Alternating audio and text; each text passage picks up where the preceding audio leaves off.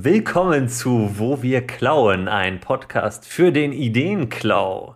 Mein Name ist Piet und ich klaue heute bei Niemalsland, polnischen Märchen und ich habe ein Quiz mitgebracht. Hallo, ich bin Nachi und ich klaue bei Secret of Mana, Stealthily bei Dragon Age und Pokémon. Und außerdem haben wir heute eine ganz besondere Gästin, nämlich die Hallo, ich bin Tahina und ich klaue heute bei Borderland, einer Anthologie herausgegeben von Holly Black und Holly Blacks Die Elfentochter.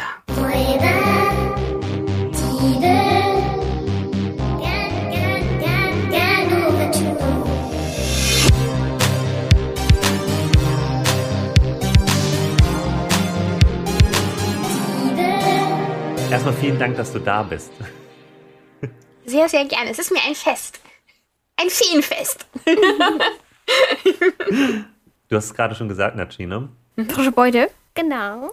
Ähm, also, Gästin zuerst. Tahina, was bewegt dein Herz? Was ist deine frische Beute? Ich würde zwei Sachen bringen. Mit dem einen, das hat überhaupt nichts mit dem Feywild zu tun. Das ist The Magnus Archives. Es ist ein Podcast, Ja. den gibt es seit, ich glaube, drei Jahren oder so. Und der wird mir, wurde mir schon ganz oft angetragen. Ich soll das unbedingt anhören. Und jetzt habe ich endlich angefangen. Und das ist im Prinzip, ähm, das sind auch so bite-sized, also wirklich kleine, kurze Folgen, so 20 Minuten, 30 Minuten. Kann man super hören zwischendrin. Es ist sehr angenehm äh, von den Auf, also von den Sprechenden. Es ist leider aber in Englisch, also liebe Zuhörende, ich hoffe, Mhm. das ist kein Problem. Und das ist im Prinzip Cosmic Horror. Und es ist sehr gut gemacht. Es ist, ähm, das Magnus-Archiv ist ein Archiv in London und es ist der Archivar, der alte Akten einspricht, weil man das digitalisieren oder er will das digitalisieren. Er will das voranbringen und er beschwert sich immer über die alte Archivistin, dass sie das nicht richtig gemacht hat das ist alles durcheinander und so. Und im Nachhinein merkt man so, wenn er das so aufnimmt, das ist vielleicht mit Absicht durcheinander, denn diese Akten erzählen eine größere Geschichte über halt diesen Cosmic Horror, über irgendwelche Wesen und das hat was mit Tentakeln und Spinnen und Zähnen und Augen und es ist so, es ist äh, auf so eine subtile Art nicht so in your face, sondern so Mhm. richtig angenehm creepy und ich kann es nur empfehlen, es ist sehr gut gemacht und ich würde euch empfehlen, hört es euch an, vielleicht auf YouTube, weil die Kommentarsektion dazu, Ja. das ist wunderbar. Wenn ihr so wie ich seid und euch keine Namen merken kennt und ihr dann runterscrollen könnt und unten dann die ganzen Verschwörungstheorien liest mit, das ist Person sowieso aus Akte D und das ist, haben wir schon mal mitgekriegt und das ist so und so verbunden. Das ist Chefskiss, also sehr gut. Schön, dass man auch gleichzeitig äh, Conspiracy Theories dabei spinnen Ja, kann. Sehr hübsch. Das ist mega. Oh, das klingt echt super. Ich, mir wurde das auch schon mal empfohlen und äh, Mhm. jetzt werde ich es mir anhören. Weil ich, mir wurde es halt empfohlen als, oh, das ist das Beste an, also der beste Horror-Podcast, den ich je gehört habe und so. Und dann denke ich mir immer so, hm, weil ich weiß nicht, ob das irgendwie meinen mein Mhm. Horror-Grenzwert überschreiten wird. Dahingehend glaube ich auch als äh, jemand, der das schon lange kennt und machen, hören möchte und immer noch nicht getan hat.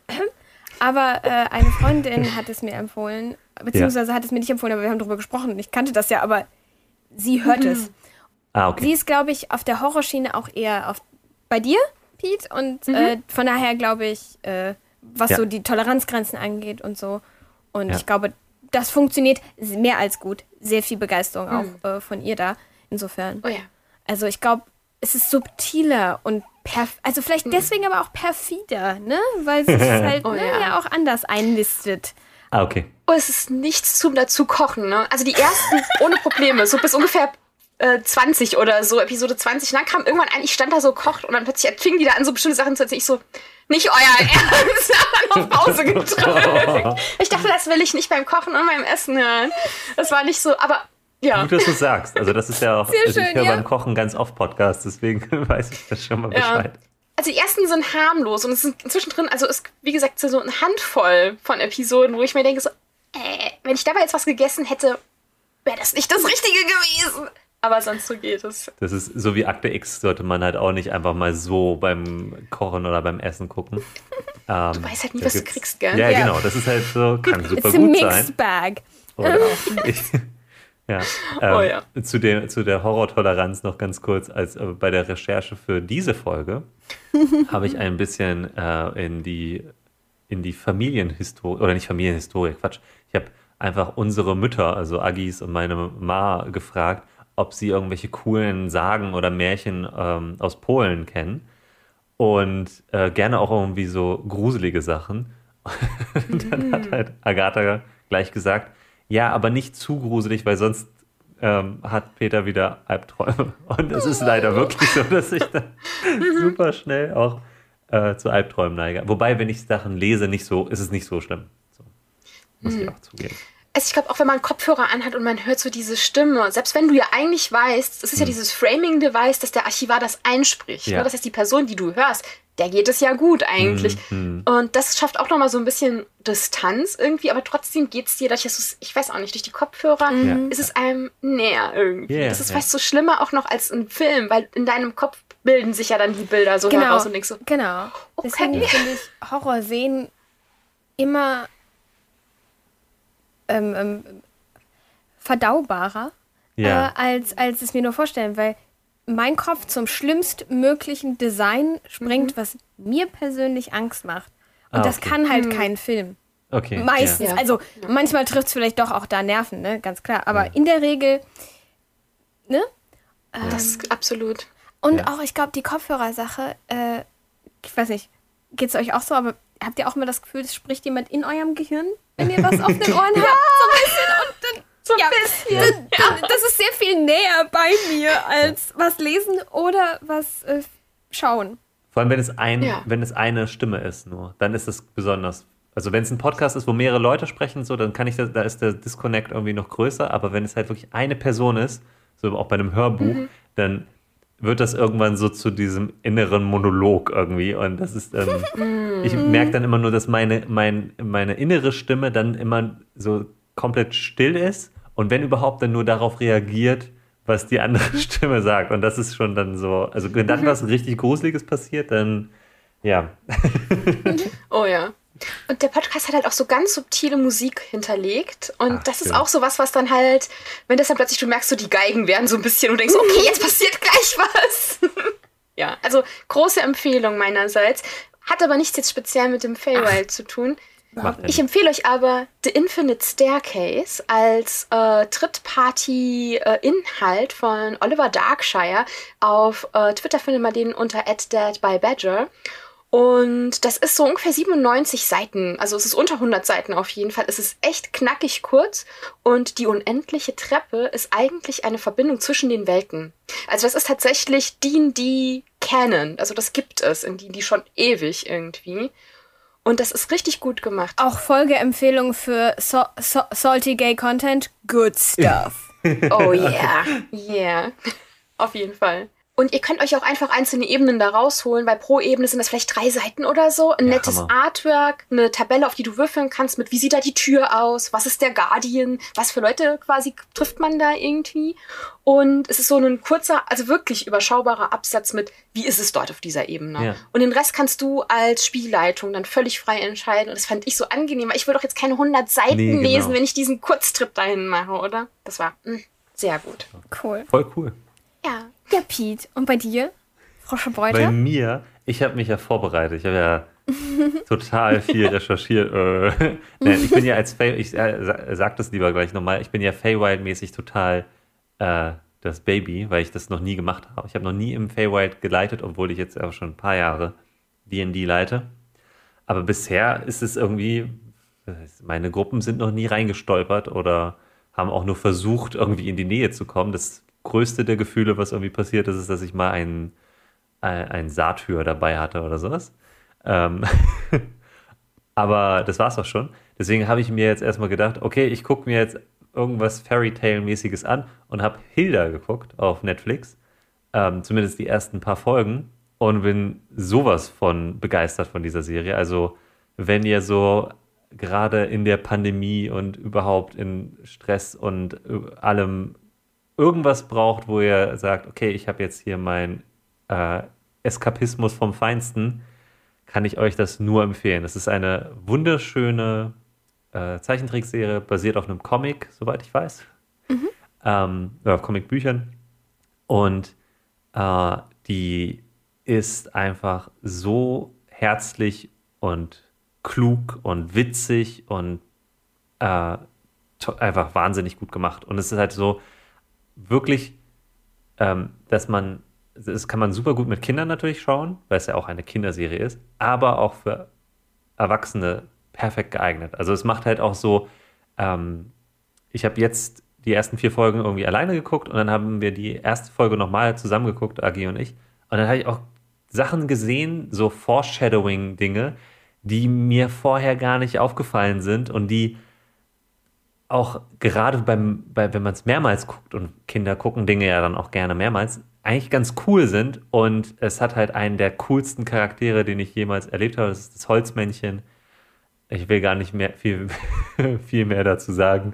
Das ist einfach das goldigste etwas und gleichzeitig total snarky und äh, weiß ich nicht, irgendwie so total arrogant. Und, aber es ist, äh, ja, es ist alles super cool und ähm, es basiert, glaube ich, so ganz grob auf so nordischer Mythologie, aber auf so einer total schöne und ja, bunte Art und Weise interpretiert. Und ich weiß nicht, wie es Leuten geht, die sich jetzt mit nordischer Mythologie intensiver auskennen, aber für mich war da nichts dabei, wo ich dachte, ah, kenne ich. Sondern ja, genau. das war alles neu und frisch und, und äh, kleine Aspekte, die, keine Ahnung, das ist wie, glaube ich, wie Heinzelmännchen, sowas in der Art, ne? Genau, so, das, ja. Das kennen wir im Kulturkreis hier irgendwie schon, aber das schwappt weniger rüber in andere Sachen, wie jetzt nicht zum Beispiel Grimms Märchen-Dinge größer genau. oder so, oder der böse Wolf oder sowas, ne? Ähm, oder Krampus, was ja irgendwie den, so, so ein Hai erlebt hat, da in Amerika dann auch, oder zumindest in der englischsprachigen Kultur. Mhm. Ähm, aber ich glaube, vielleicht, vielleicht, so viele kleine Sachen, die dort vielleicht gang und gäbe sind in dem Kulturkreis, aber die ich nicht kenne und wo ich dann alles unendlich charmant fand. Ja. Oder und die Sachen, die man kennt, sind so interpretiert, dass man sich denkt, oh, das ist so eine coole Interpretation von Trollen oder mhm. von Riesen, weil die halt eben so, das sind halt sehr eigensinnige Art, also eine eigensinnige Art und Weise halt darauf zu schauen und ähm, und man lernt, also für Kinder ist es auch richtig cool, weil es gibt wirklich, bei jeder Folge gibt es so ein, so ein, sowas, was man mitnimmt, was man lernt. So eine, also nicht so äh, die Moral von der Geschichte, aber so ein bisschen was auf jeden Fall, wo man dann hinterher auch mit Kindern drüber sprechen kann und sagen kann, ja, was meinst du, warum das so und so passiert ist? Und ich glaube, das ist halt, ja, also das ist so das Beste, was eine Serie in, in, für die Zielgruppen eigentlich machen kann. Und auch für Erwachsene. Ich habe da auch ganz viel mitgenommen. Ja, total. auch das Moralische einfach nochmal so schön erzählt zu bekommen. So Dinge, die wir vielleicht alle durchaus wissen, einfach auch nochmal vor Augen geführt zu bekommen. Ja. Ist ja mhm. bei sowas auch nicht übel. Und super hübsch. Sieht toll aus. Oh, hört sich richtig gut an. Ich weiß ja, dass du Hilda auch äh, gesehen hast und auch sehr, sehr, sehr magst. Ähm, aber ich würde mich trotzdem interessieren, was deine frische Beute ist. Meine frische Beute ist äh, für mich gar nicht so frisch, in Anführungsstrichen, äh, weil das Frischste ist tatsächlich immer noch, äh, ich, ich, stecke immer noch Hals über Kopf in Genshin Impact drin. Aber ja. ich lese gerade wieder für mich, glaube ich, das dritte oder vierte Mal A Long Way to a Small Angry Planet. Das heißt Aha. auf Deutsch, der lange Weg zu einem kleinen, zornigen Planeten ähm, und ist von Becky Chambers. Und das, ist einfach ganz, ganz, ganz wunderschön und ist so ein bisschen episodenhaft. Es geht um die, die Crew eines Tunnelschiffs, was so die Galaxie von A mit B verbindet und quasi einen Tunnel baut, damit andere Schiffe dann viel schneller von A nach B kommen, weil A nach A und B Lichtjahre nicht ganz, Lichtjahre ist ein bisschen schwierig, aber sehr weit voneinander weg sind. Mhm. So. Ähm, und äh, da ist halt eine sehr spannende Crew zu finden in einer noch spannenderen Galaxie. Ähm, und was ich halt ganz, ganz spannend finde, was in Anführungsstrichen, glaube ich zumindest, äh, es ist Science Fiction, aber ähm, es passt für mich auch auf, auf die Fantasy-Welten oder auch die dann ne, ins Feywild oder so, ähm, wenn es dahin geht, auch die, die Welten, die ich besonders schätze, es sind nämlich die mit Völkern oder Spezies oder was ich auch sehr schon mal, ich weiß nicht, wie es auf Deutsch übersetzt ist, aber in hm. Englisch ist es immer Sapiens. Also, Ach, cool. weil mhm. es geht ja mhm. gar nicht, ne, es geht halt um die, um, sind das Personen sozusagen, ja. äh, haben die eine gewisse Agency und Wünsche, Träume, ne, Gefühle, ja, ja, all diese Dinge, darum geht's.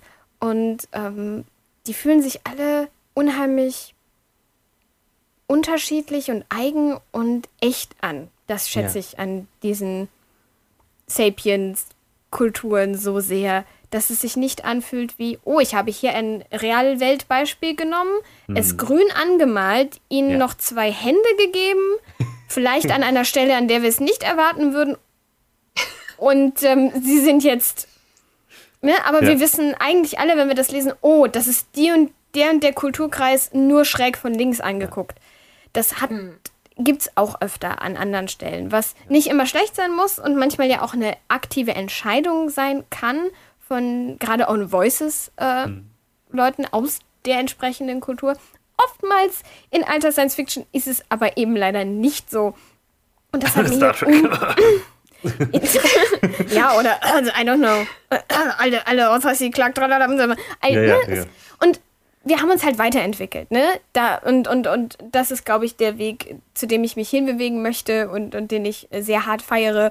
Mhm. So aufgrund. Und was man auch super in, in der Fantasy-Welt, also es muss, müssen ja nicht verschiedene Planeten sein, könnten ja Länder sein.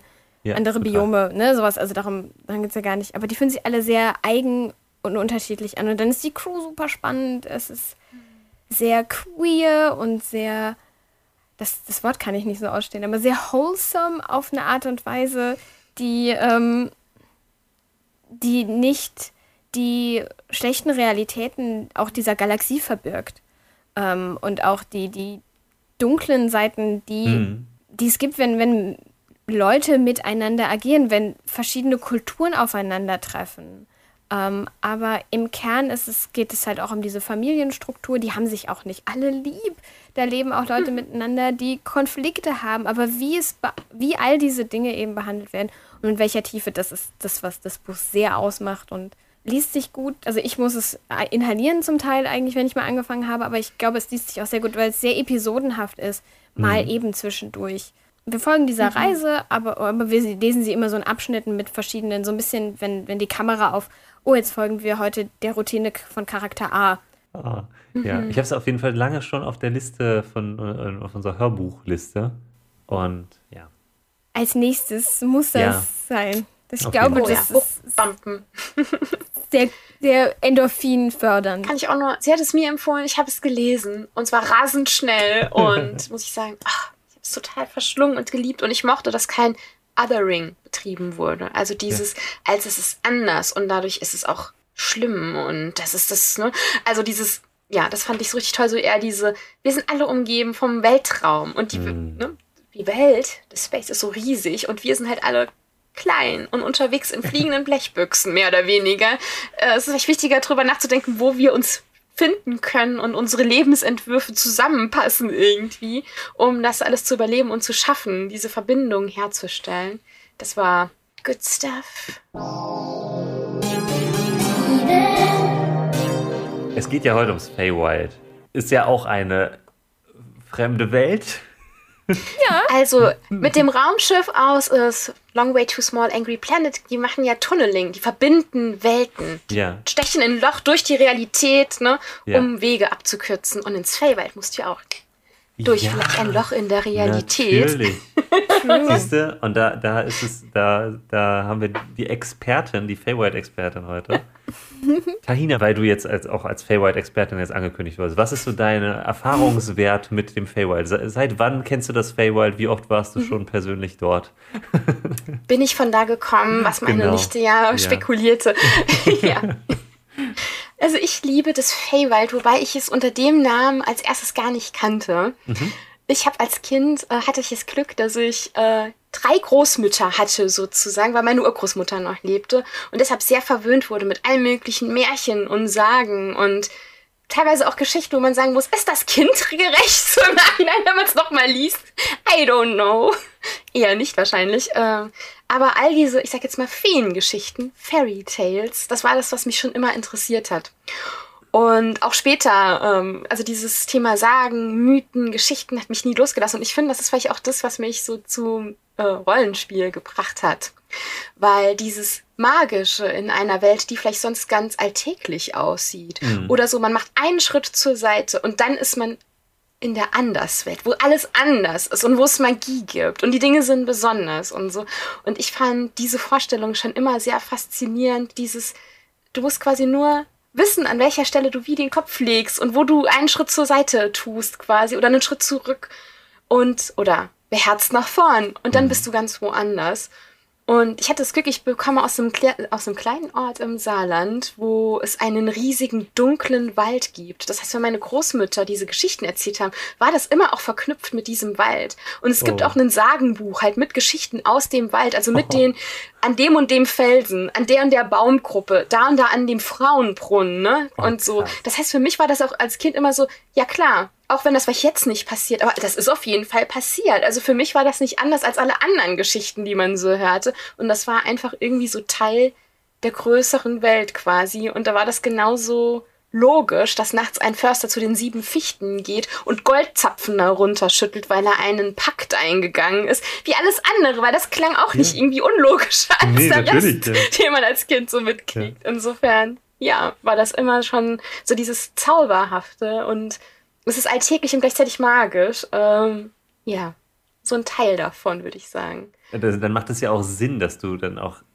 für das Feywild ein ganz, ganz großes, einen ganz, ganz großen Oh ja. Platz in deinem Herz hast. Ähm, was ist denn für dich, also jetzt, du hast gesagt, ähm, Mhm. du kennst es erst seit kurzem als, als das Feywild, also oder das, ne? Hm. Also erst seit D&D tatsächlich. Hm. Aber du spielst ja D&D auch schon nicht erst seit kurzem. Das stimmt. Also kurz im Sinne von, ich kenne Feenwesen sozusagen seit den 80ern, seit ich klein war. Aber D&D kenne ich erst seit ungefähr so ja, Jahrtausendwechsel, so vielleicht 2003 oder so. Und äh, war da wahnsinnig von fasziniert, wie viele Fake-Creatures es da auch gibt halt, als Wesen, denen man begegnen kann, mit denen man Handel treiben kann. Man kann selber vielleicht was spielen. Ich habe mit der dritten Edition angefangen und da die dritte Edition war sehr verliebt in diese Templates, also Schablonen, Mhm. ne? wo man quasi eine Grundvolk irgendwas aufpfropfte. Und den Charakter, den ich am längsten gespielt habe, war tatsächlich äh, Half Fae, also stammte von einer Nymphe ab quasi und hatte so Libellenflügel. Und das Lustige ist ja, man hört so Nymphe und Libellenflügel, aber ich fand dieser subtile Horror, der dem Feywild auch innewohnt, weil stellt euch vor, ihr habt jemanden, die konnte Charm Person at Will casten. Ja, und ja. die ist halt auch rumgelaufen und du bist jetzt charmed und du bist jetzt charmed und du bist jetzt charmed. Ja, Eigentlich ist das ziemlich gruselig, dass jemand dich zu dir kommt, dich anlächelt, einmal dir zunickt und dann bist du im Prinzip, denkst du, du bist die beste Freundin von der Person und willst alles für sie tun irgendwie. Und erst so eine Woche später verfliegt der Glamour, der Feenzauber und du denkst so, Warum leben die Fremden in unserem Haus? Ja. Wo ist denn unser ganzes Geld? Was ist eigentlich passiert? Und das ist eigentlich eher gruselig als süß und schön oder Total, putzig. ja. Und das finde ich eigentlich auch faszinierend daran, dass es, es ist schrecklich schön im Definitiv. Feywild. Das ist auch zum ersten Mal, dass ich das, also ich glaube, dieser Aspekt ist auch popkulturell total ja, Mhm. unerforscht oder zu wenig erforscht, dass es halt einfach furchtbar ist und halt eben so den Leuten die Selbstbestimmung zu rauben. Das Mhm. erste Mal, dass ich das so bewusst mitbekommen habe, war in dem andererseits, äh, andererseits furchtbaren, meiner Meinung nach furchtbaren äh, Grindelwalds Schlag mich tot, dieser, der zweite ähm, magische Tierwesen-Film. Mhm. Fantastische Wies äh, Genau, fantastische Tierwesen, genau. Ähm, äh, da ist es nämlich am Anfang auch so, dass der eine nette Kerl aus dem ersten Film irgendwie von seiner äh, Verlobten die ganze Zeit gecharmt ist und halt die, alles so, ja, und äh, ist alles gut und, äh, ne, und dann irgendwie der Zauber aufgehoben wird und er feststellt, dass er irgendwie so drei Monate in so einem Koma verbracht hat. Finde ich. Habe Furchtbar. schon, habe schon den Titel für unser neues äh, Manual, Feywild and Consent oder so. Oh ja, das Oh ist ja. ein ganz großes Dings. Ja. Genau, also das ist dann vielleicht auch so gleich das erste problematische Trope. Also wenn, Mhm. wenn Feywild dann auch bewusst machen darüber, dass das alles nicht so hihihi und äh, es kann ganz schnell halt auch in eine Definitiv. Situation kommen, wo auch Leute in der Gruppe oder am Spieltisch denken, ah, schön, ich habe jetzt hier keinerlei Agency und keinerlei Mitspracherecht, was mit meinem Charakter passiert. Das kann, wie gesagt, das kann sehr horrormäßig sein, aber wenn es dann halt unter so einem blumigen Anstrich kommt ähm, und man vorher nicht drüber gesprochen hat, dann kann das auch sehr doof sein für die Einzelnen. Ich glaube, da kannst du halt auch viele spannende Sachen mitmachen, wenn du den Leuten einen NPC zuteilst, für den oder die das Ganze, für den NPC ist es einfach in der Natur eben dieses, du bist gecharmt und du bist gecharmt Mhm. und dass dann die Gruppe sagt, äh, Moment, übrigens, das ist nicht okay. Also, dass das auch richtig tolle Gespräche und spannende, Ja. oh, das ist aber, aber so bin ich, wie ist denn das, ne, Kul ne Ja. Kulturaustausch betrieben wird, sondern nur, mm, ja, Ja. du kannst das, du bist sehr überzeugend und ne, du, du, du drehst da an einem Regler und bist einfach charmant, aber das nimmt den anderen Leuten eben etwas weg und diese Gespräche können Oh ja. super spannend sein und, und, und halt eben die, das ist ja auch quasi gar nicht mit Böswillen vielleicht getan wird, ne? Das ist, das ist ja nicht immer, das, das ist ja das, das, das Schlimmste vielleicht sogar, das macht den Horror Ja. halt mit aus und dass da eben aber spannende Gespräche und, und, und echt coole Szenen bei rumkommen können, Mhm. wenn es um sowas geht. Unbedingt. Also das war Teil des Character Arcs tatsächlich von meinem Charakter damals, zu erkennen, dass das nicht okay ist, den Willen von anderen so mit einem Schnippen quasi zu unterjochen. Zumal in der dritten Edition es keine Concentration Spells gab. Und teilweise das Charm Oh. hielt halt so lange, Ja. wie deine Stufe war, teilweise in Tage. Das heißt, es konnte sein, dass die einen Monat lang von dir gecharmt waren. Und das hatte auch so, das verflog auch häufig, äh, ohne dass den Leuten bewusst war, oh, das ist jetzt was Schlimmes, was mit mir passiert Mhm. ist. Und das finde ich ja eigentlich das gute Game-Mechanisch, tatsächlich an der fünften Edition. Ich fluche zwar häufig über die Concentration Spells, wenn ich einen Kleriker oder einen Druiden spiele, aber gleichzeitig finde ich das auch sehr gut, dass es nicht mehr so ein und ich unterjoche jetzt alles Ja. rund um mich rum mit einem Charm Person oder Charm Monster irgendwie. Ich bin ja, wie gesagt, Feywild-mäßig noch so sehr unbeschriebenes Blatt. Erklärt mir doch bitte, auch für alle Leute, die zuhören, was ist ein Feywild? also, so, also aus D&D-Sicht, aber halt auch vielleicht auch allgemeiner. Was, was, was müssen wir uns darunter vorstellen? Also das Feywild ist Fairy, die Welt der Feen. Und ich finde, das beste Beispiel, was mir einfällt, ist auch auf meiner Inspirationsliste, die in die Shownotes kommt. Erinnert euch an die alte Version von Der Zauberer von Oz. Alles ist so Sepiafarben. Und dann kommt sie nach Oz. Und es ist, als ob einer plötzlich die Farben auf 100 hochgedreht hat irgendwie. Es ist so BAM! Bunt, Technicolor Dream sozusagen. Und alle sehen irgendwie auch anders aus als in Kansas, ne? Und du hast auch vielleicht dieses Gefühl so, ich bin nicht mehr zu Hause, irgendwas ist passiert. Ja. Und dieses, es ist erstmal schön und quietschbunt und vielleicht auch fröhlich, aber das dann, was dahinter liegt, ist vielleicht, nun ja, dass das ein Zauber ist. Und nicht alle Dinge so sind, wie sie sind, weil vielleicht Glamour, also Feenmagie über deine Augen gelegt wurden. Ich glaube, so das ist das, was das Feywild ausmacht. Also, wenn ihr Feywild spielt oder leitet, ne, als Spielleitung, es ist, die Leute da sind nicht einfach fröhlich, die sind ekstatisch. Die sind nicht traurig, die sind zu Tode betrübt. Also es ist immer mal 100 Emotionen pur und es ist so richtig so hochgedreht, wie es einfach nur geht. Also es äh, gibt keine halben Sachen im Feywild, es ist immer das Extrem.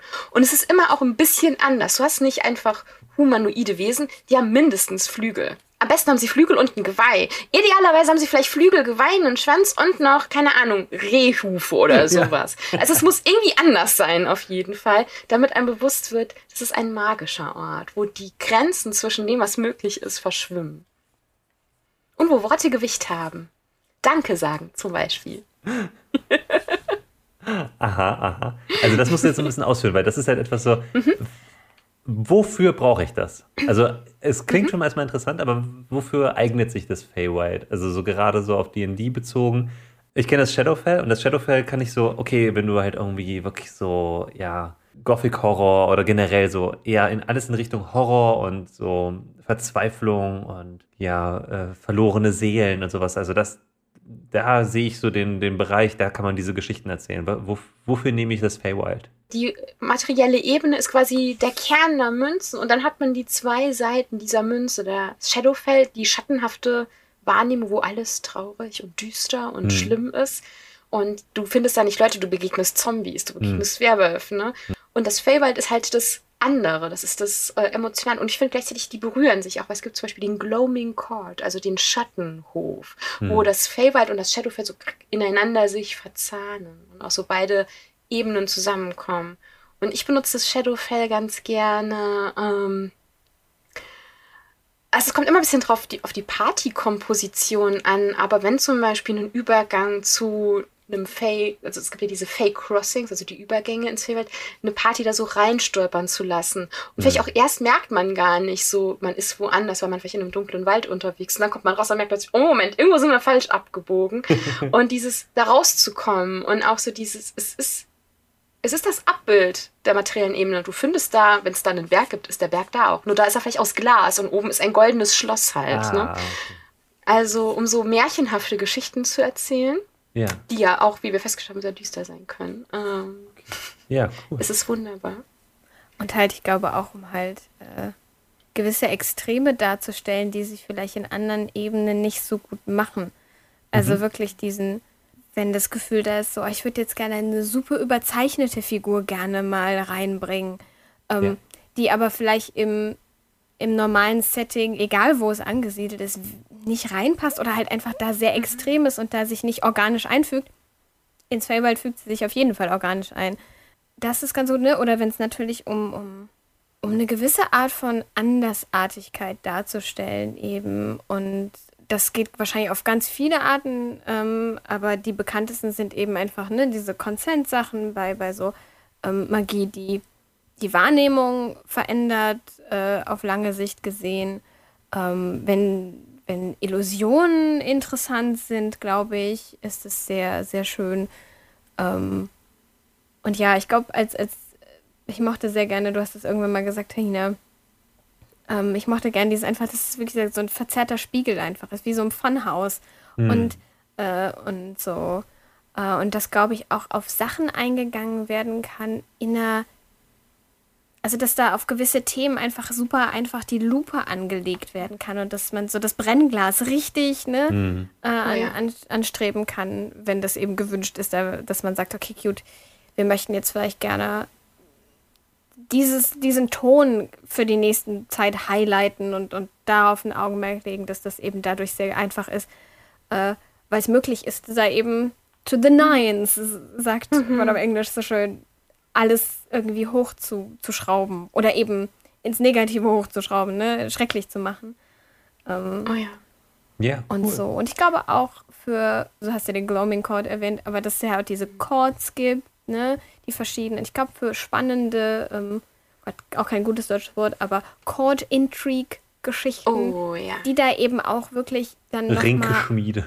Ränk, genau, so, genau, so, so adeligen Ränkeschmiede, die aber dann echt auch nochmal super cool aufgedreht werden können. Also das Hm. dann, das ist, die, die haben dann nicht Klamotten, die haben halt Haute Couture an, mit- in der Menschen ja normalerweise eigentlich gar nicht vor die Tür gehen können, weil es Ja. so opulent und andersartig ist. Natürlich. In der Feywild sieht jede Person so aus oder so. Oder Unbedingt. also das, das ist, glaube ich, also ich glaube für so überzogene, also Hofgeschichten oder sowas, äh, super schön. ja. Ja. Auch einen Plot, den du in der echten Welt, in Anführungszeichen, nicht bringen könntest. Aber da ist es halt so, du hast jemandem was versprochen und dachtest vielleicht, du musst dich nie dran halten, aber du musst, weil du bist an dein Wort gebunden. Und deswegen müsst ihr, das ist so ein bisschen wie so Telenovela-Kommunikationsprobleme entstehen aufgrund von Sachen, die gesagt oder nicht gesagt wurden. Und ihr seid plötzlich alle dann so reingezogen worden. Passt perfekt ins Feywild. Worte haben Gewicht. Hier sind sie ein Klotz am Bein, vielleicht. ja, das ist halt Wert hat, Danke zu sagen. Und bitte. Und also das ist quasi, ne? Wir, wir nutzen diese Dinge alle so salopp. Ich, hab vers ich versuche gerade mir das äh, Wort, das tu es tut mir leid, insofern abzugewöhnen, auch ein Zitat aus A Long Way to a Small Angry Planet, äh, wie wir Mitgefühl ausdrücken mit es tut mir leid.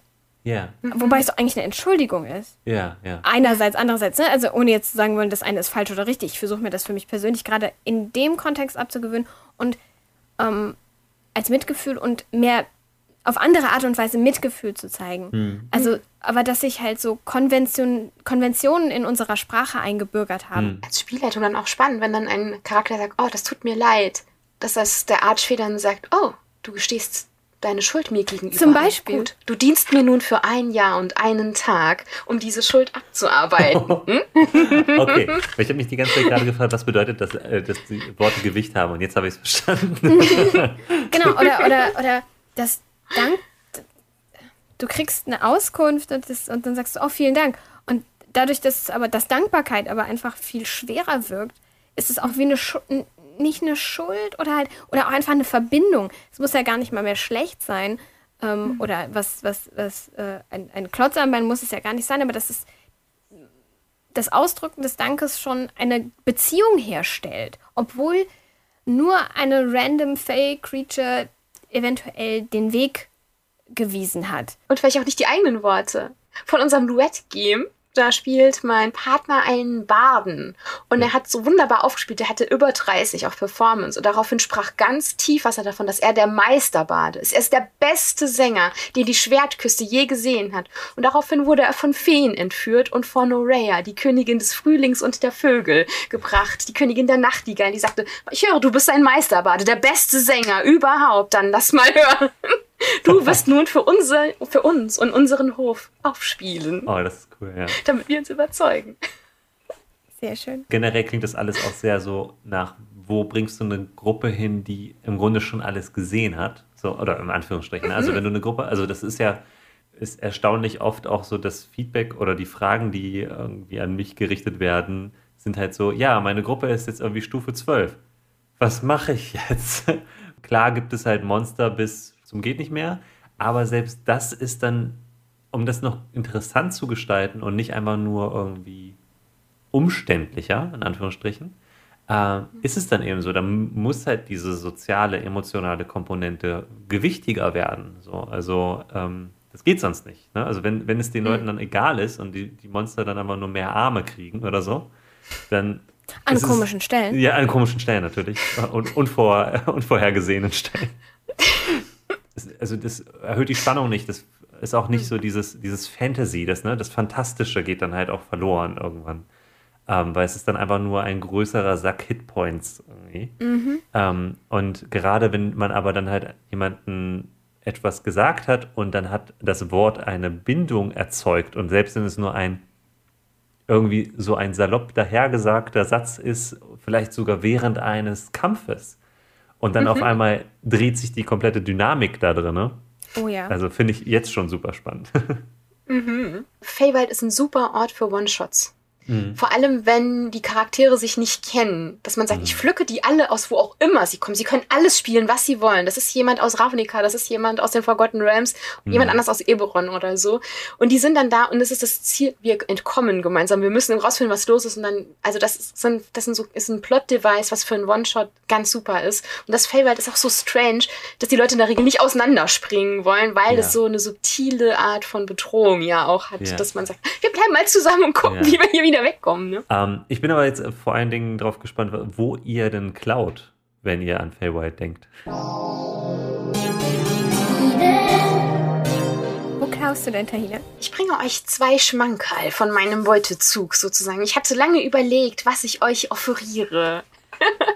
oh. Aber ich habe mich entschieden, zum einen für Holly Blacks, ich glaube, es war ihr erstes Buch vor Spiderwick, äh, den Spider-Chroniken ist übersetzt worden. Ähm, das heißt auf Deutsch Elfentochter die Zehnte. Im Englischen heißt es Tithe, also der Zehnt quasi. Ah, mhm. und ist ein eigentlich urbanes Fantasy Märchen, könnte man sagen. Es spielt in der mo modernen Welt, also irgendwann so 2020er nehme ich mal an, weil das Buch jetzt auch schon wieder ein paar Jahre auf dem Buckel hat.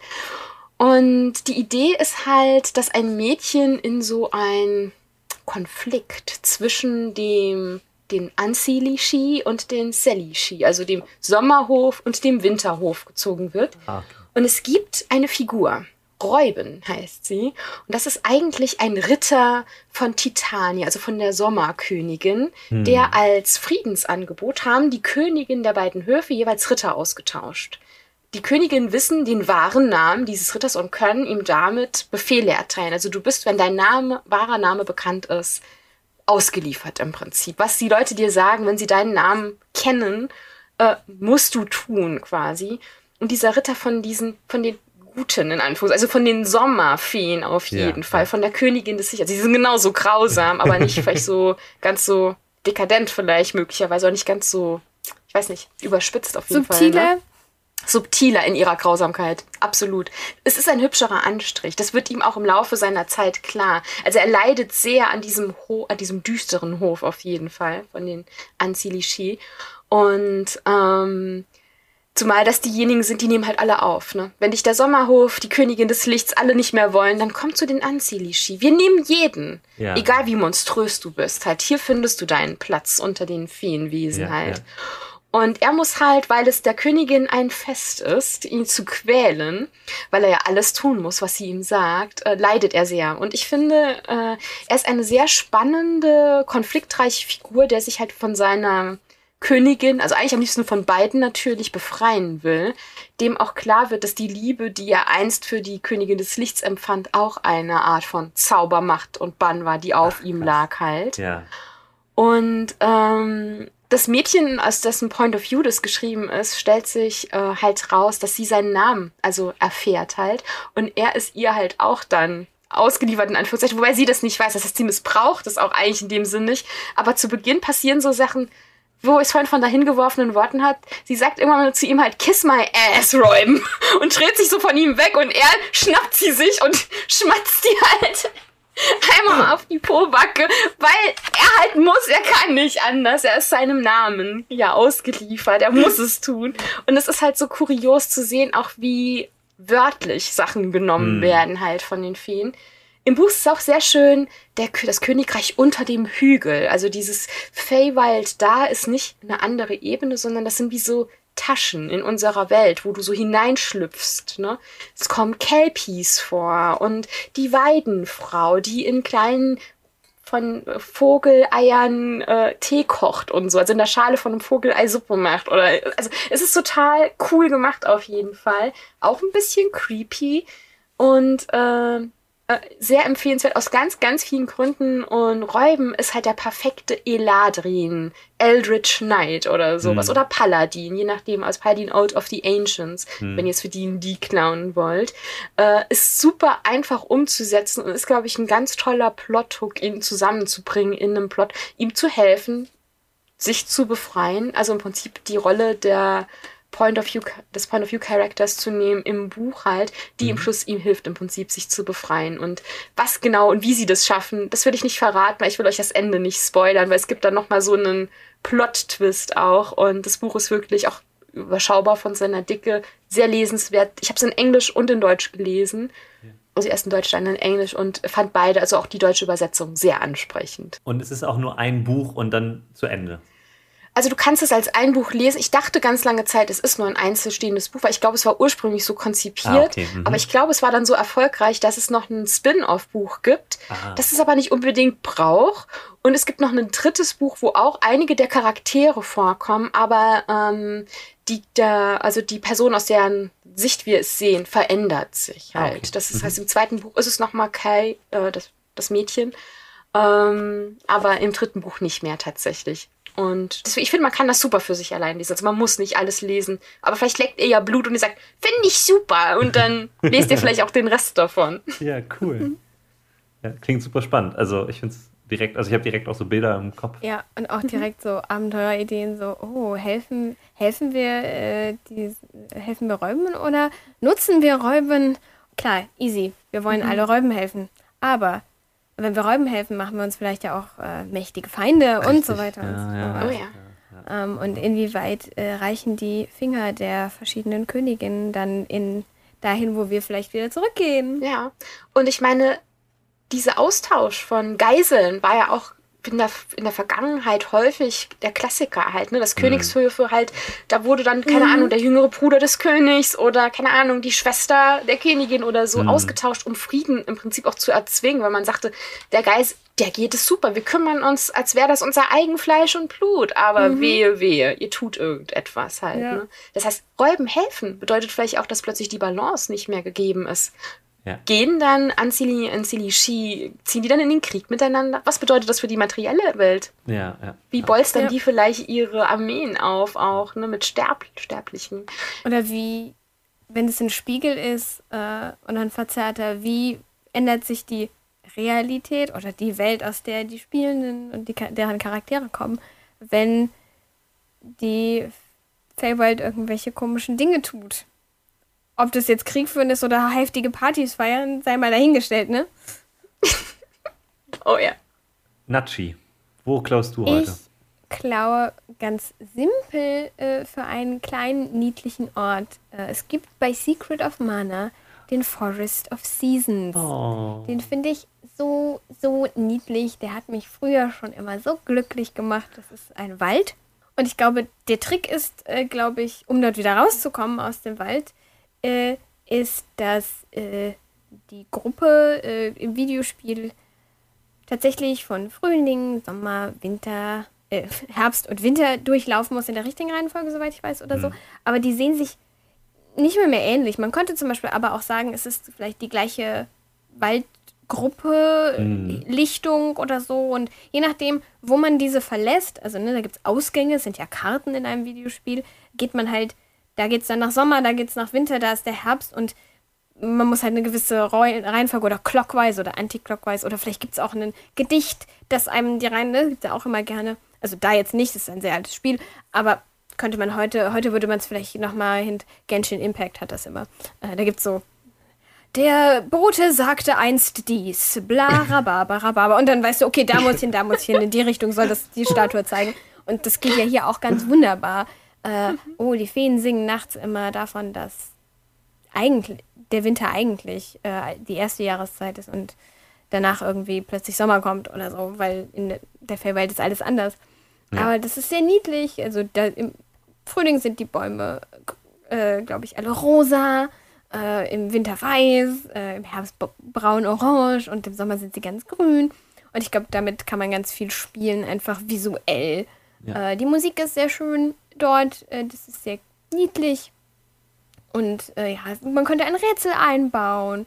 Man kann viel mit Bunt, Atmosphäre, Pflanzen arbeiten. Und äh, es ist einfach äh, kurz und knapp. Es ist ein super süßes, äh, kleines Ding, äh, was easy peasy auf ganz vielen Ebenen, glaube ich, eingebaut werden kann. Als Ort. Und nicht mal mehr, es muss nicht mal mehr in die Feywild gehen. Es könnte ja auch ein verwunschener Wald einfach sein, der Ja. eben Feywild touched ist oder sowas in der Art. Ja, ja. Oder wo so die Grenze so verschwimmt, ne? Das, Genau. Und pass auf, diese Reihenfolge darfst du nicht gehen, sonst. genau, genau. Da, das war auch das Erste, woran ich gedacht habe. Was, wenn du rückwärts gehst und dann, Ja. oh oh. so, Sie für immer gefangen. ja. Und ich, mir ist das Erste, was mir eingefallen ist, ist halt, also weil du gerade gesagt hast, es könnte auch ein Puzzle drin sein. Da kannst du auch super viel auch so, nicht Puzzle im Sinne von, wie es ja dann oft ist, dass Leute was vorbereiten und dann muss die Lösung genauso sein, sondern dass man einfach sagt, hier, da ist irgendwer in einem riesigen Eisblock eingefroren. Was wollt ihr machen? Und dann müssen die halt irgendwie diesen Eisblock in den Sommer bringen. Und wie machen sie das? Wie stellen die es an? Und das ist dann erstmal vollkommen offen, ob sie es tun und wie sie es tun, aber ähm, man hat halt ein super simples Problem, was die Gruppe lösen kann und sich dann kreativ daran auslassen darf. Und ich glaube, Spaß macht es wahrscheinlich, sich drei Dinge oder vier rauszusuchen. Kreaturen, vielleicht auch Orte, ein bestimmt schöner großer Felsstein. Und die dann sich zu überlegen, okay, wie ändert sich das in welcher Jahreszeit? Ähm, und was sagt das vielleicht über den Ort aus? Oder vielleicht auch über eine Zeitfolge? Vielleicht zeigt es auch, ähm, wenn es im, in der Geschichte einzubauen ist, vielleicht ist was Besonderes im Wald passiert und die Details, die sich in den Jahreszeiten verändern, geben Hinweise auf Dinge, die dort gewesen sind. Aber ich glaube, da kann man ganz, ganz, ganz viel mit dem kleinen Ding äh, basteln und richtig coole Dinge tun, wenn es um Zeit oder Orte geht. Aber ich denke gerade Zeit, die ja auch äh, in der Fellwelt oft, was ist Zeit? Ne, Wir sind zwei Minuten Oh da ja. und es sind drei Jahre vergangen oder wir sind gefühlt für immer da und das ist ja auch so ein Stimmt. bisschen die Trope. Ja, das, Ja. das haben wir gar nicht angesprochen bisher. Genau. Aber dass das ein- Anzeiger vielleicht ist, wie die Spielenden darüber lernen könnten, dass das eben hier tatsächlich so ist. Oder eben wie sie vielleicht wieder zu dem Zeitpunkt ungefähr zurückkommen, in den sie wollen. Nämlich dann gehen sie eben diese Wälder oder diesen Ort ab und drehen die Zeit zurück. Mhm, mhm. Für alle, die jetzt zuhören und mit denen, die so wenig zu tun haben, äh, kanonisch gesehen ist es so, dass das Feywild halt eben in der Lage ist, Zeit zu verändern. Also die verstrichene Zeit im Feywild ist nicht unbedingt deckungsgleich mit der Zeit, die dann außerhalb des Feywilds vergeht. Äh, Im Zweifel immer zu Ungunsten der, der Gruppe. Und erinnern. Ja, Sache. oh ja. Also wenn du keinen Fey Ancestry hast als Feature, also nicht irgendwie ein Elf spielst oder ein Gnome oder sowas, ja. kann es dir passieren, dass wenn du schlecht würfelst, du dich auch nicht mehr an das erinnerst, was passiert ist. Es ist dann wie so ein Traum, der so an deiner, so im Aufwachen hast du es noch und es ist ganz klar vor deinem inneren Auge und dann plötzlich ist es weg und du denkst so, ich habe halt nach irgendwas Komisches geträumt, aber du ah. kannst dich einfach nicht mehr erinnern, was es war. Ah. Und das ist halt auch so ein bisschen was noch, was Sommernachtstraum, ne? Man wird wach und weiß nicht mehr, was war. Das, das, das ist auch noch was Cooles. Und auch wenn man in anderen Systemen spielen möchte, die Prinzipien sind ja easy peasy übertragbar. Ähm, oh ja. Oder auch easy peasy, wenn, wenn gesagt wird, so, oh, ich möchte aber nicht meinen Spielenden antun, dass sie sich nicht erinnern dürfen, ja. lässt halt weg. Also. Nee, genau. Ne? Aber gerade auch, wenn man zum Beispiel, wie Taina ja vorhin gesagt hat, wenn man einen One-Shot spielen möchte, wenn zum Beispiel eine mhm. Gruppe, du hast halt, also wenn ich jetzt zum Beispiel dran denke, ich habe irgendwie äh, in einer Gruppe ähm, sechs Personen und von denen können irgendwie zwei gerade mal nicht spielen. Äh, wollen wir einen One-Shot spielen? Ja, aber wir haben keine Lust, irgendwie eigene Charaktere zu bauen. Also dafür, mhm. dann nehmt ihr einfach eure Charaktere, ihr fallt irgendwie in dem, was gerade passiert ist, ins Feywild, könnt euch hinterher nicht erinnern und dann habt ihr halt trotzdem irgendwie. Und dann seht ihr einfach, mhm. vielleicht ist ja dann auch ein ganz cooler Effekt, dann habt ihr trotzdem so eine geile Flasche Wein oder so auf einmal im Inventar und niemand weiß, wo die herkommt. so. Ja, das ist voll schön. Peter, hast du überhaupt was zum Klauen mitgebracht? Ich habe eine Sache mitgebracht, die meiner Meinung nach sehr Feywild-mäßig ist und dann habe ich gleich noch ein kleines Quiz, wo ihr mir sagt, was alles Feywild ist oder nicht. Aber ansonsten habe ich im Grunde nur ähm, Niemalsland äh, vor oh. einigen Jahren mal gelesen. Neverwhere. Das ist von äh, Neil äh, Gaiman ist ein ursprünglich sogar eine Serie und dann erst ein Buch gewesen. Ich dachte oh. immer, es wäre andersrum gewesen. Die Serie habe ich nie gesehen. Es gibt auch noch ein richtig krass besetztes äh, BBC Audiodrama, ne? Relativ neu. Mhm. Oder gar nicht so alt. Ja, was irgendwie ja. vor zwei Jahren rausgekommen ist. Es ist ein, ähm, auch so ein Urban, ne, Urban Fantasy, ist das Urban Fantasy? Ja, ne? Das ist halt, also ja. es spielt in London mhm. und dann gibt es halt unter London und das ist dann sozusagen diese andere Ebene. Äh, und es hat den, äh, Nachi wird mir zustimmen, langweiligsten Protagonisten aller Zeiten, der eigentlich total unnötig ist und mit dem man eigentlich gar keine Zeit verbringen möchte. Richard is a dick. Ja. Surprise! Okay. Nein, äh, das war äh, ein dummes Wortspiel. Ich glaube, er ist, er, ist, er ist nicht mal mehr. Er ist ein, eigentlich nicht, nee. Aber er ist halt langweilig. Also er macht auch nicht wirklich was so richtig. Der soll das auch nicht. Also nee. der Autor weiß da durchaus, was er macht, aber es macht es nicht besser. Er ist einfach nur die Perspektive des Lesenden. Ne? Also das ist einfach mhm. das. Also er ist einfach nur genauso überfordert von allem wie man selber, wenn man das, wenn man die Geschichte liest. Und äh, das, was ich klauen würde, oder das, was ich halt richtig cool finde an der ganzen Geschichte, ist, dass alle Charaktere sehr so tierische, so auch fabelmäßig ähm, so ähm, Eigenschaften zugesprochen bekommen. Äh, und die Charaktere sind so unfassbar skurril. Also wenn ihr einfach nur ein paar NPCs für eure Welt irgendwie klauen wollt, ähm, geht auf die Wikipedia-Seite und guckt halt in die Charaktere. Auf der englischen Version sind halt die Charaktere aufgelistet kopiert euch die raus und übernehmt die eins zu eins. Ähm, die, die ich am liebsten mag, sind halt die beiden äh, Antagonisten. Ja! Mr. Croup und Mr. Äh, Vandemar. Oder äh, mhm. ich weiß, Vandemar, Vandemar oder so. Oh ja, spricht man den aus. Und das sind zwei Assassinen im weitesten Sinne, die total merkwürdig sind. Also die heißen äh, die Messers heißen sie halt. Hm? Ich weiß nicht, ob sie auf Englisch auch so heißen. Ähm, aber Messers, äh, wo das zweite E hinten fehlt. Ja, ich glaube, das ist dieses, das ist, haben die Rumtreiber bei äh, Harry Potter auch. Ich glaube, es ist so ein, so ein Sammelwort für Mister einfach, ah, oder? Ah, okay. Ähm, ah, das kann sein, ja, ja. Ich habe immer, hab immer gedacht, das kommt echt von den, von, von den Messern oder sowas. Aber auf jeden Fall, äh, auf jeden Fall sind die halt so, äh, der Mr. Croup ist halt so klein und rundlich und äh, sieht so sehr behäbig aus, ist er aber überhaupt nicht. Also, und er spricht so total pompös und mit viel zu vielen Silben und viel zu vielen Worten.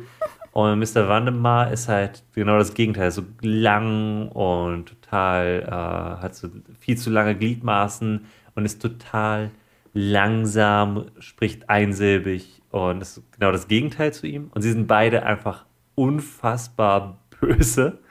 Äh, Mr. Croup hat so dieses, dieses geile, diese geile Angewohnheit, dass er halt äh, Porzellan ist. Ja. Was einfach so skurril ist, das ist halt so creepy. Und äh, Mr. Wannemar ist halt äh, einfach nur böse und will alles zerstören. Und äh, es gibt so eine Szene, wo er äh, mit einem Golfschläger übt und halt lebendige irgendwie Kröten als Golfbälle benutzt. Einfach in jedes Setting und in jede, äh, auch in jedes Setting, in jede Kampagne, in jedes System zu übernehmen, wenn ihr einfach zwei richtig fiese äh, ja, Kopfgeldjäger, Assassinen oder einfach nur Arschlöcher haben wollt, die auch, und das, was die halt wirklich ausmacht, ist, die sind so unablässig. Ne? Die, also, die können sich extrem schnell bewegen und sind halt immer der, die sind denen immer so wirklich fünf Zentimeter hinter den, den Protagonisten in der Geschichte. Und es ist so richtig so, du weißt, dass sie gleich wieder auftauchen werden. Und jedes Mal denkst du, oh, also es ist so richtig, ugh. Und ich glaube, so, wenn man die in einer äh, Rollenspielkampagne einbaut, dann wird die Gruppe die hassen, aber mit so einer Passion hassen und sich auch trotzdem wieder freuen. Ah, da sind sie wieder, oh Gott, schnell weg. Ja. Also, Ist es eine zerbrochene Teetasse gewesen oder waren die Bösewichte hier? Genau das. Oder wenn du dann halt eben so einen Teller siehst und der hat so, ist der nur kaputt? Oder hat, ist das eine Bissspur, ne? Also so. Ja. Oh ja. Ja, und ähm, ja, und die sind einfach so simpel in ihrer Art, aber so effektiv. Sonst random Favorite Stuff, aber ich glaube auch Konzepte personalisieren. Ja, Geht, glaube ich, auch wunderschön dort. genau. Ähm, Oh ja. wie und dann auch, ich glaube, das mag ich, äh, Random Claw bei Dragon Age. Haben wir auch noch nicht gemacht. Äh, first time äh, Baby arrived. Aber ähm, Justice. Ähm, also da gibt es einen Geist der Gerechtigkeit. Ähm, die, das Konzept in, in Geisterform kommt halt in, in die Welt von Dragon Age und findet dort Verankerung und ähm, wie das eben schief geht. Weil Gerechtigkeit als Konzept, ne, das Ja. ist nicht so einfach. Und ich glaube, also das ist ein, glaube ich, gutes Beispiel, um, um, um sich zu überlegen, wie das funktionieren kann, wenn man sich durchliest, wie, wie, wie das, äh, weil ich finde auch die, die beiden Assassinen haben halt auch, sind auch so sehr konzeptlastig, ne? Total. Oh ja. Ja, ja. Ja. Da, deswegen komme ich drauf. Und aber ja, dass, dass, dass man Justice, beziehungsweise wahrscheinlich in dem Fall nehmen wir uns was anderes, aber auch Compassion oder einfach diese großen Worte, Nächstenliebe. Total. Wenn du Nächstenliebe auf die Spitze treibst, ist es vielleicht gar, ne, dann, dann geht es an Consent halt wieder vorbei, zum Beispiel. Oh ja. In gewisser Weise und so weiter und so fort. Also, das sind, glaube ich, auch super, super spannende Dinge, die eingebaut werden können. Gut, dass du es sagst, weil das einzige andere, was ich noch recherchiert habe, ist nämlich ein polnisches Märchen. Es geht um die Not, die einäugige Not. Und das ist nämlich genau das. Also das Konzept Not als Person. Es ist ein ganz kurzes Märchen und ein ganz furchtbares Märchen. Es geht halt um drei Brüder, die die Not suchen, weil äh, angeblich herrscht halt äh, über, das, über das eine Dorf äh, in der Nähe herrscht halt die Not und alle Leute dort ähm, sind halt irgendwie von der Not betroffen. Aber diesen drei Brüdern geht es eigentlich ganz gut. Ja, und dann gehen sie da hin und die sind irgendwie alle so drei verschiedene Handwerker und die suchen halt eben in diesem Wald, wo die Not leben soll, suchen sie halt nach der Not. Und dann finden sie halt einfach so eine äh, Hütte und da drin ist natürlich eine alte Hexe, die nur ein Auge hat. Ja. Und in dieser, in dieser Hütte sind aber irgendwie ganz viele Widder. Und die Not kocht gerade irgendwie eine Suppe oder sowas. Und dann kommen die dahin und dann sagen sie, ja, wir suchen die Not, wissen Sie, wo die ist? Und dann sagt sie, ja, sie habt, ihr habt sie gefunden, ich bin die Not. Und dann sagen die, oh, oh, scheiße, oh nein, was machen wir jetzt? Und dann sagt der Erste halt hier, der ist irgendwie, weiß ich nicht, der macht halt, arbeitet mit Leder. Und dann sagt er, ich mach dir einen Wams und so. Und dann sagt er, was soll ich damit? Äh, Und er wirkt ihn. Und dann sagt der andere Bruder, äh, ich, ich mach dir einen wunderschönen Tu- Stuhl. Und das ist, pff, ich habe schon einen Stuhl und er wirkt ihn auch. Und dann sagt der Schmied, ähm, liebe Not, äh, ich würde dir gerne ein neues Auge machen, weil du hast ja nur eins. Und dann wird sie so hellhörig und sagt so, ah, okay, du würdest das also tun. Ähm, ja, das ist doch eigentlich eine ganz, ganz, ganz gute Idee. Ähm, dann kannst du das gerne machen. Und dann nimmt er irgendwie einen Nagel und äh, rammt ihn ihr in das Auge, in das verbliebene Auge, das sie hat. Und dann verkleidet er sich als Widder und muss da irgendwie rauskommen. Und die Not ruft ihm hinterher, ja, da hast du äh, mich überlistet. Äh, zum Dank darfst du in den Wald gehen und da hängt an einem Baum ähm, ein goldener Schlüssel. Du darfst ihn dir mitnehmen, der wird dir bestimmt als Schmied, wenn du ihn einschmelzt, halt Reichtümer bringen. Und der Schmied, dumm wie er ist, geht da einfach dahin, geht zu dem Baum, packt den Schlüssel und wächst mit der Hand an diesem Schlüssel fest. So, und hängt dann oben an diesem Baum mit der Hand an dem Schlüssel und dann kommt die Not, blind, aber sie weiß ja, wo der Baum ist, kommt dann auf ihn zu und dann sitzt sie unten unter dem Baum und sagt so, ja, was machst du jetzt? Und dann schneidet er sich den Arm ab, um halt irgendwie loszukommen von dem, von dem Baum und von dem Schlüssel. Und dann sagt sie, siehst du, jetzt hast du und deine beiden anderen Brüder, habt ihr alle drei die Not gefunden. Dun, dun, dun. Und die Moral von der Geschichte ist, dadurch, dass dieser Schmied ihr das Auge, das verbliebene Auge ausgestochen hat, ist die Not blind und so befällt die Not halt eben auch äh, sehr tüchtige Menschen, aber halt auch Leute, die komplett faul sind. Und das, äh, weil sie blind ist, kann sie, so wie Justitia halt, ne, kann mhm. sie halt nicht unterscheiden. So, das ist mein polnisches Märchen, polnische Märchenstunde. Sehr schön. Ein neues Segment für unsere Geschichte. Pol polnische Märchen mit Beat.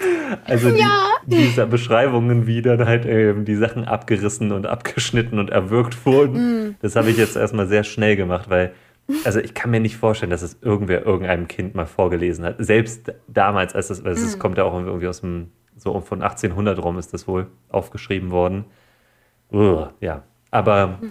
so grundsätzlich finde ich die Idee, es gibt eine Person, die für Not zuständig ist, die blind ist, finde ich eine coole Idee. Deswegen habe ich es halt ja. dann doch mitgenommen, weil ich dachte, hey, dann findet ihr die Not und was ist, wenn ihr sie tötet?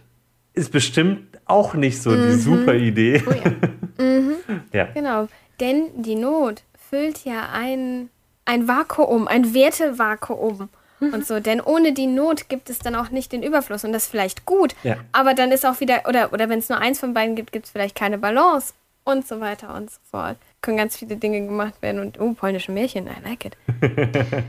Was ich ganz spannend finde, ist, dass der Schmied es eigentlich überlebt. Ja. Weil es gibt ja ganz viele auch in Märchen dieses, der, die Bedeutung von Eisen als vertreibend auch, gell? Das Witzige ist, er überlebt, aber weil er keinen Arm mehr hat, kann er nicht mehr schmieden ja. und wird sich halt nichts mehr verdienen können. Und das ist halt dann so ja. sein, sein Los, was er da rauszieht. Aber du hast recht, so dieses, dass, er, dass der eiserne Nagel halt ihr auch das Auge ausstoßen konnte, so. Das ist dann natürlich wieder so. Auf dieses Feen-Dings gemünzt auf jeden Fall sehr Und auch der Raum mhm. einfach, mhm. dieses, sie sitzt in einer Hütte, die voll mit Widdern ist. Ich finde das total lustig. Das die Symbolik so finde ich total faszinierend. Mhm. Da gibt es bestimmt einen coolen Hintergrund, der, der Zusammenhang, den wir jetzt gerade gar nicht machen können. Ja. Ja, bestimmt Zuhörende, ja. falls ihr die, da einen kennt, gerne Bescheid sagen, was Widder und Not ge eventuell gemeinsam haben. Ja, ja. Habt ihr noch Beute mitgebracht? Äh, ich habe noch eine Beute mitgebracht oder mir überlegt, euch die zu zeigen, weil wenn ihr keine Lust habt, ein ganzes Buch zu lesen, ich sag jetzt mal, Kurzgeschichten gehen eigentlich immer, würde ich mal behaupten. Genau. Und von, es gibt eine Autorin, Emma Bull, die hat ein sehr cooles Buch, auch mit Feen übrigens geschrieben, War for the Oaks. Äh, von ihr gibt es auch mal mehrere Kurzgeschichten in den Anthologien Border Town, Borderland und The Essential Border Town. Mhm. Das sind im, der, der, die Schlagzeile und drunter ist immer Where Magic Meets Rock'n'Roll. Und du die anarchischen Elfen treffen kannst halt, ne, mit ihren bunt gefärbten Haaren, weil Border Town ist ein Ort, der ganz lange weg war und dann ist er plötzlich wieder da. Und er sitzt auf der Grenze zwischen dem Feenreich und cool. der unserer Welt, also der modernen, mehr oder weniger Welt, je nachdem, wie alt die Geschichten sind, äh, aus welchem Buch ihr es lest. Ja, ja. Und es gibt eine Geschichte, das ist im Borderland drin. Übrigens war da die Herausgeberin tatsächlich auch Holly Black, von der ich vorhin den Beutezug gebracht hatte mit Tide. Das nennt sich Shannon's Law und ist von Cory Doctorow. Und die Idee ist, ich fand das so lustig, ist, dass sich in einer Bar Leute treffen und unterhalten und die eine Person erzählt von all dem Wissen und im Prinzip jemand aus Bordertown, wenn du da geboren bist und zu viel Feenmagie an dir hängt oder zu viel Feenblut in dir ist, kannst du nicht in die normale Welt, weil du brauchst die Magie, um Ja. zu leben quasi. Und die Person versucht zu erklären, was Wikipedia ist und wie das funktioniert und druckt das aus, bindet das und dann wird das wie so ein die, ich sag jetzt mal, die vollständige Kl- Enzyklopädie halt dahin gekarrt, wirklich in Sackkarren, so ganze Ausdrucke halt aus Wikipedia und für richtig teuer Goldmünzen aus Fairy halt verkauft. Und ich finde, das ist so eine coole, skurrile Idee. Ja. Das passt auch in ein Shadowrun-Setting irgendwie, je nachdem, wo ihr Definitiv. Ja. spielt oder so. Ich fand geil. das so köstlich einfach. Und da gibt's halt auch Leute, die verflucht sind und äh, irgendwelche Journalisten. Also ihr könnt da alles unterbringen. Also von irgendwie Guerilla-Journalism, hm? Mhm. Zwinky Zwonky, zu wirklich, ich sag jetzt mal, Punkrock. Wer hat die Wikipedia geklaut? Gangs, die gegeneinander kämpfen halt. Ne? Ja, Ja. lauter, also es ist so herrlich skurrile Geschichten. Auch die Figuren, die da drin sind, die sind alle so, es gibt teilweise Figuren, Wolfboy zum Beispiel, der Mhm. mal zum Werwolf verflucht wurde. Der Fluch wurde so halb gebrochen, aber jetzt ist er halt, er ist kein Wolf mehr, sondern hat einen Hundekopf halt, also permanent auch. Und er ist ein total nette Typ. Oh. aber auch super loyal. Also dieses Thema Hund quasi, das Domestizierte zieht sich da auch durch. Und das ist der beste Freund eigentlich. Also wenn du Hilfe brauchst, dann kannst du zu Wolfboy gehen, weil der Mhm. hilft dir auf jeden Fall. Ne? Der Oh. beste Freund der Sterblichen in dem Fall. Auch ein NPC, den du eins zu eins aber in jedes Setting wieder mitnehmen Ja, kannst. Absolut. Super. Cool. Deswegen also Bordertown als Set, also als ne Ort quasi und die verschiedenen Geschichten, also einfach mal ein paar lesen, um so ein Feeling dafür zu kriegen, dann kann man das eins zu eins wirklich da reinschieben und dann einfach passend klopfen sozusagen, je nachdem wie das Setting ist, ob das jetzt Ravnica ist oder keine Ahnung, irgendwie Forgotten Realms oder euer eigenes. Und wenn es den Spielenden gefällt, sind, ne, die Grenzen sind ja verschwimmend. Das heißt, dann finden sie es mal da auf der Karte und wenn sie nochmal Ja. hinwollen, finden sie es plötzlich vielleicht da auf der Karte. ja, das ist eh immer am Oh, ja. schönsten. Sehr schön. Ich Ja, auch. cool. Ähm, Nachi, du hast auch noch was, ne? Eine Sache glaube ich als letztes noch, weil das sonst, äh, über den Hey Gayman haben wir jetzt gesprochen, den, den packen wir in die Shownotes, was, Ja. was kurze Lese- oder Watch-Empfehlung mit nicht langweiligem Protagonisten, äh, nämlich äh, Stardust. Äh, eine der wenigeren ähm, Iterationen von Gayman. Tolle Ideen, oft langweiligere Protagonisten und Ja. das finde ich in, in diesem nicht so. Das ist sehr märchenhaft. Äh, Film sehr empfehlenswert, aber auch das Buch. Oder es gibt auch eine Graphic Novel, die ich nicht so empfehlenswert finde, weil da weniger Text drin ist und im Text ist sehr viel drin, aber dafür schöne Bilder. Also ist für jeden Menschen was dabei hier.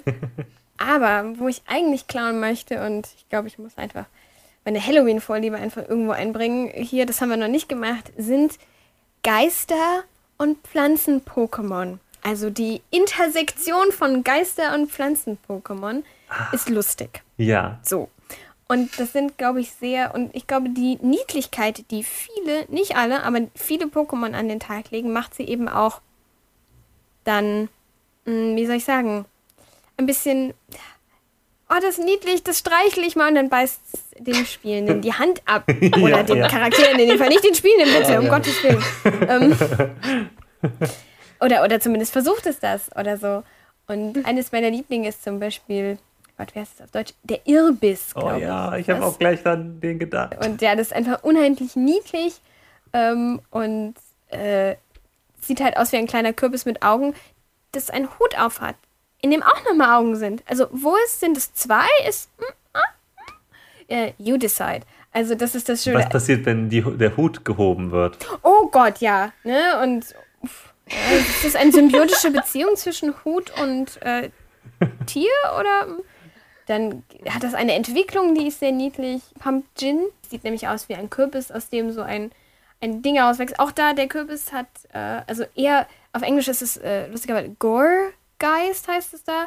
Und äh, da ist es, es sieht aus wie diese eine Kürbisart, nämlich eine, die so nach oben Ah. hin dünner wird Hm. und so Wie so ein äh, Butters. wie so ein Butternut, genau, Butternut oder so in die Richtung. Und dann sind da die Blätter, die irgendwie Haare oder Arme oder hm, auch wieder hier selber entscheidbar. Das ist sehr niedlich. Sonst gibt es, habe ich noch, gibt einige und generell, ich glaube, bei Geister, also generell bei Pokémon kann man sich sehr bedienen. Ja. Fürs Fellwald, glaube ich, würde ich immer die Pflanzen ähm, Komponente dazu nehmen. Einzelne Pflanzen-Pokémon, Shoutout to my boy Bisasam, Ja, ähm, sind bestimmt einfach so auch super. ja, Ähm, aber ich glaube, die werden spannender, wenn sie gemischt werden mit anderen Elementen. ja. Was sie dann für verschiedene Ebenen wie den, äh, den Jahreszeitenwald vielleicht ne, im Winter, wenn man da Eis und Pflanze findet, ist bestimmt spannend. So in die Richtung. Oder wenn man eine bestimmte Stimmung oder einen Ton unterstützen will. Ich habe direkt dran gedacht, ich, hab, ich weiß nicht, ob du den gesehen hast, aber der äh, Detective Pikachu-Film ist ja jetzt gerade auf Netflix. Der ist wirklich gut. Ah. Also, das ist ein wirklich guter Film. ähm, also, ist halt sehr vorhersehbar so ein bisschen, aber ist super niedlich, richtig cool gemacht. Und da gibt es nämlich auch eine Szene, wo die ganzen Pflanzen-Pokémon helfen, ähm, äh, Pikachu zu heilen. Und dann kommen halt ganz viele Bisasams und ganz viele so ganz kleine, so, ich weiß gar nicht, wie die heißen, die, sehen so aus wie so Knospen mit so zwei Ärmchen und die fliegen so durch die Luft und alles ist halt lebendig um die rum. Und das sieht auch sehr Feywild-mäßig aus. Also so, wo du es gerade gesagt hast. Und als anders gibt es noch den, ich glaube auf Deutsch, äh, auf Deutsch heißt es Paragoni. Ah, von Paranormal und Mahagoni. Mm, Denn es ist ein kleines, ähm, äh, auf, auf Englisch heißt es von Thump, es ist ein kleiner Stumpen, ein, ein, der, in, der dann auch in einem, als Entwicklung in einen, sich in einen großen Baum, in einen Trevenant, ja. äh, dann der Revenant und der Trant äh, zusammen. Ach Gott, Pokémon-Namen auch. Bestes. In jeder Sprache alles immer Beste. Hans. Super schön. Aber das ist auch Geist und Gras und ist auch super niedlich. Und, äh, und die Entwicklung, ne, die, das, das Eltertier könnte dann ja so nach dem Motto, oh, die sind alle süß, die petten mal und plötzlich, wie vielleicht Wildschweine, kommt dann das Eltertier und so, was macht ihr da? ähm, und ist plötzlich, also einfach auch dann Stats von Kreaturen nehmen, die im System schon vorhanden sind und Ja. die einfach hübsch mit Pokémon neu anmalen. Ja. Oder, Zack. oder wie, was ich ja auch immer ganz gerne mache, ist einfach zwei Statblocks zusammenschmeißen. Ne? Also nimmst einfach einen ganz normalen Geist und dann packst du den Trend da drauf. Ja. D&D lässt das halt voll gut zu, dass man halt die, da muss man nicht mal viel machen, da kann man sich halt irgendwie die einzelnen Blöcke irgendwie rausnehmen, die man halt gut findet. Und das funktioniert meistens echt gut. konnte leider keine gute Liste finden mit so Geist und Pflanze. Da muss. In Ähm, der App, die ich habe, die ich immer, wenn ich Pokémon spiele, auch immer nutze, um äh, die Typen zu kennen, äh, da kann man auf jeden Fall so sortieren. Also kannst du Oh, die cool. Kombination auf jeden Fall. packen wir die doch in die Shownotes, die App. Was mir gerade auffällt, wir haben sehr waldlastig Mhm. Stimmt. gesprochen. Ja. Also Feywild ist überall, ne? Also Selkies, Ja. Kelpies und sowas, alles Meerjungfrauen und Sirenen und Ja. sowas. Also Meer, Küste, Wüste, Berge. Ihr könnt überall Feywild klauen und hinplatzieren. Urbanes Feywild ist bestimmt auch super cool mit alter Unbedingt. Technik. Stell dir das mal an, Ja. alte Computer, die vergessen wurden oder so, ne? die dann aber mit Geister, also mit, mit Persönlichkeit gefüllt sind. Alte KI. Ja. Seid ihr bereit für das ultimative Quiz? Oh ja. Ja. Feywild or Naywild?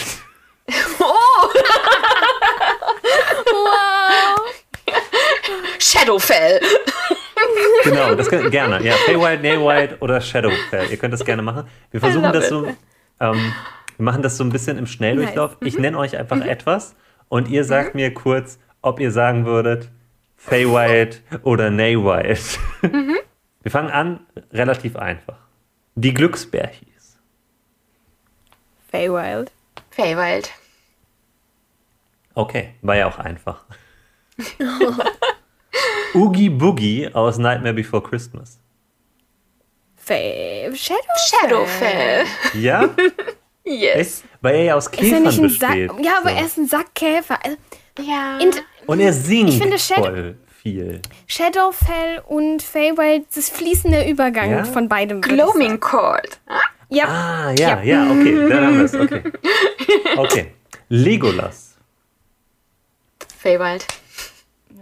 Echt? Er ist, der, er ist der langweilige Protagonist. ja. Es ist Titanias Feywild. äh, äh, least liked son oder so. He's, he's a boring one. He's secretly gay, but he won't admit it, and therefore he's boring. Er ist so der, der, der Sohn aus der Künstlerfamilie, der sich entschieden hat, irgendwie die Bankkaufmann-Lehre zu machen. Ja, Ja, auf auf jeden Dies, Fall. dies. Audrey 2 aus Der kleine Horrorladen. Uh, Feywild. Feywild. Yes. Pflanzen, die dich fressen wollen? Natürlich. Und die singen? Ja, Und die singen auch, ja. Also, Can't prance, but sing. okay. Äh, Eurydike aus der griechischen Mythologie. Uh. Shadow? Vielleicht. Also ich meine, könnte ich mir gut vor... Abenteueridee, ne? Office Euridike, but make it Shadow Feywild. Ja, Ja. ja. Also ich Ja. habe gerade vor allem an die Interpretation aus Hades aus dem Spiel gedacht, wo sie ja so ein, Ja, so- ein so wie sie Baum, aussieht. so ein sexy Baummensch Ja. ist. Ja. Ähm, aber Ich würde sagen, auch Cloaming Court. Auf der anderen. Seite vom Cloaming Court vom Oogie Boogie. Ich finde auch, es ist cool, ähm, wenn man so Muse und Inspiration als etwas nicht unbedingt immer Positives Oh interpretiert, ja. weil man sich halt eben auch da drin, also Orpheus ist ja auch so die Geschichte, dass man sich da drin halt verlieren kann und dass es einem auch echt scheiße für einen ausgehen kann. Oh ja.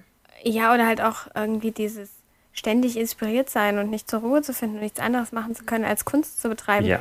Ne, der Wunsch, der schiefgegangen ist, immer inspiriert sein zu wollen. Mhm. Oh ja. Oder so. Ja. Ja. Ähm, weiter geht's mit E.T. Naywild? Nee? Nee, Wild. Weil, Nee, also folgendes, folgende Überlegung war dahin. Weil äh, E.T. kann ja mit so, mit so leuchtendem Finger-Magic heilen und ist halt wirklich so vollkommen deplatziert. So, und kann halt überhaupt nichts mit unserer Welt anfangen. Deswegen war das die Idee. Aber wenn ihr sagt Naywild, dann ist es Naywild. Ganz ehrlich, ich glaube, ich würde ihn optisch ein bisschen anändern und so einen verlorenen Modron, der beim letzten Modronenmarsch verloren ging, Oh, aus ja. ihm machen, glaube ich. Oh, ja. Also, weil ich finde, der hat auch so Lawful-Vibes, weil Feywild ist für mich Chaos halt. Ja, stimmt. Du hast recht, Und ja. E.T. fühlt sich für mich nicht chaotisch an. Nee. Der hat für mich sowas. Der hat seine eigene Klarheit, ne? Genau, und der will, so, der will nach Hause, weil er zu, na, zu Hause hingehört. Ja. Während ich kann mir gut vorstellen, dass Feywild-Kreaturen, wenn sie da sind, wo sie nicht hingehören, Geil. Das ist geil yes! ja, und richtig, richtig Oh ja. Bock haben. Let's do, let's fuck this up. Dann haben wir es Ja. dann Ja. entschieden. Alles, was nach Hause will, kann nicht Feywild. okay, weiter geht's mit Chocobos aus Final Fantasy. Um die Final, wir hatten es wir hatten es fast geschafft, eine ganze Folge ohne Final Oh Gott, Fantasy zu machen. Pete! Pete, you, you broken! Also, Feywild. Klar, why Oh. not? Total. Oder auch echt Ja. passend. Ja. Die sind Sehr. auch super niedlich und mach sie, mach sie richtig intelligent. Die gibt es in verschiedenen Farben, Ja, mit verschiedenen oh, ja. Elementen. Super. Okay. Oh, ja. Olaf aus Frozen.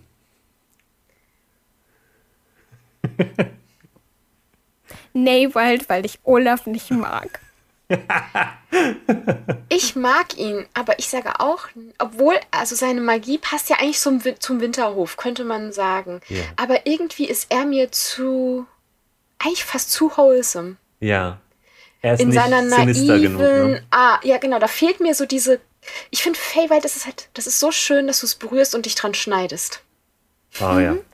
Und das ist so ein bisschen das, was fehlt bei Olaf. ja. Dann haben wir, dann Das klärt sich, glaube ich, auch der nächste schon Toad aus den Super Mario Spielen. Wobei. Aber Toad hat manchmal sowas, ich habe das Gefühl so, Entschuldigung, deine Prinzessin ist einem anderen Castle. So, Ja. Und warum? wenn Warum er da mit er drin wäre. Und woher weiß er Ja, das? ja. Steckt der mit Bowser unter einer Decke? Hallo? Nochmal was von Tim Burton, Beetlejuice. Shadowfell. Ja? Shadowfell? Okay. Ja. Ähm, ich habe nur auch gedacht, weil das auch so Käfer-Symbolik auch so hat und so. Aber Er ist ja ein Untoter eigentlich. Ja, das stimmt. ja, und das letzte ist etwas aus der echten Welt. Narwale. Uh. Oh, definitiv. Definitiv, ja. Narwale, but make them unicorns.